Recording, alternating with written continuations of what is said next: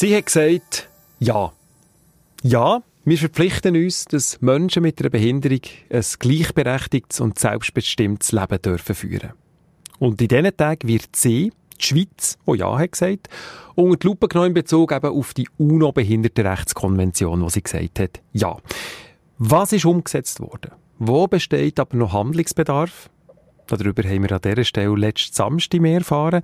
Heute wollen wir einen Blick über die Grenzen werfen und schauen, wo steht unser Nachbar Deutschland eigentlich im Vergleich mit der Schweiz. Und wo können wir in der Schweiz von Deutschland noch etwas lernen?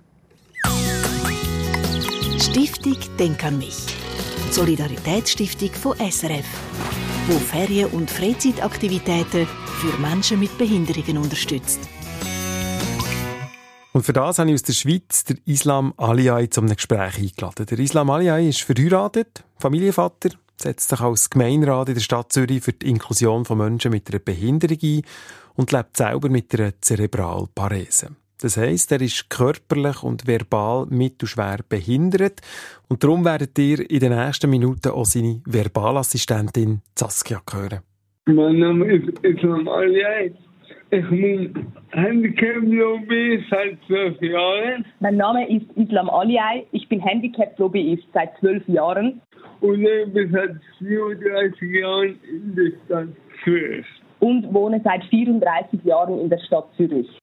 Dann habe ich aus Deutschland den Raul Krauthausen angefragt. Der Ralf Krauthausen hat Glasknochenkrankheit, ist kleinwüchsig, braucht einen Rollstuhl und er sagt über sich selber, ich setze mich seit fast 20 Jahren für die Rechte behinderter Menschen ein. Man könnte sagen, ich bin ein Aktivist.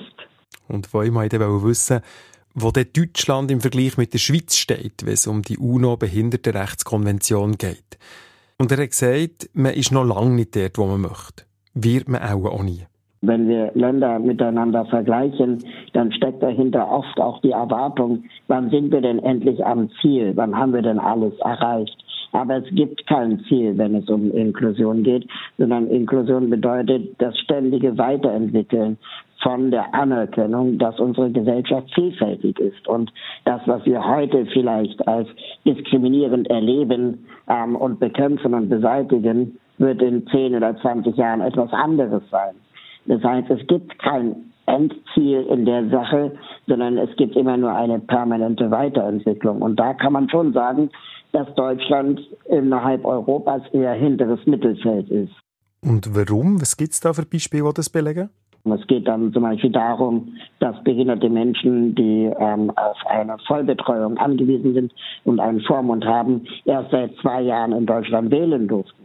Es äh, geht darum, dass ähm, Menschen mit Behinderung nach wie vor ihr Recht äh, ähm, äh, genommen werden kann, selbstbestimmt in den eigenen vier Wänden zu wohnen.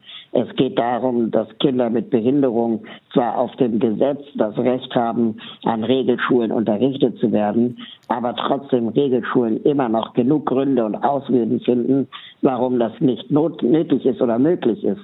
Und dass da nicht gegen geklagt wird und dass da nicht behinderte Menschen ähm, äh, eine so starke Lobby bekommen, dass sie überall zum Beispiel ähm, auch unterrichtet werden können und dann eben die Ressourcen zur Verfügung gestellt werden, das ist ein riesiges Problem. Und ich bin mhm. fest davon überzeugt, dass in der Schweiz das nicht anders ist, weil wir in äh, Gesellschaften leben, wo ausschließlich nicht behinderte Menschen die Gesetze für behinderte Menschen machen.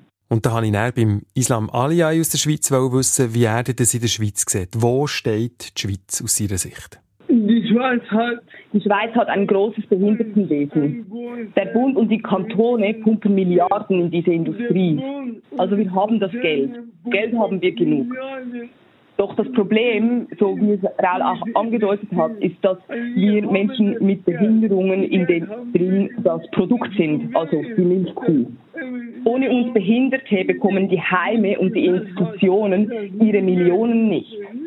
Und es hat in diesem System finanzielle Fehlanreize, die verhindern, dass Menschen mit Behinderungen gleichwertig an der Gesellschaft teilnehmen können. An der Gesellschaft teilnehmen können. Der Islam Aliay aus der Schweiz und der Raul Krauthausen aus Deutschland. Zwei Menschen, die sich für die Inklusion von Menschen mit einer Behinderung enorm stark einsetzen. Und sie setzen sich unter anderem auch dafür ein, dass gewisse Wörter aus unserem Wortschatz verschwinden. Der Raul sagt nämlich, ich würde ähm, der Schweiz empfehlen, ähm, das Wort Invalide zum Beispiel komplett aus dem Wortschatz zu streichen, wenn es um die Invalidenversicherung geht und so weiter. Ähm, denn Invalide ist ein Wort, das wir zumindest in Deutschland schon seit mindestens 30 Jahren nicht mehr sagen. Mehrere Wochen da bei uns auf SRF 1. Stiftung Denk an mich unterstützt Ferien- und Freizeitaktivitäten von Menschen mit Behinderungen. Mehr Informationen auf denkanmich.ch.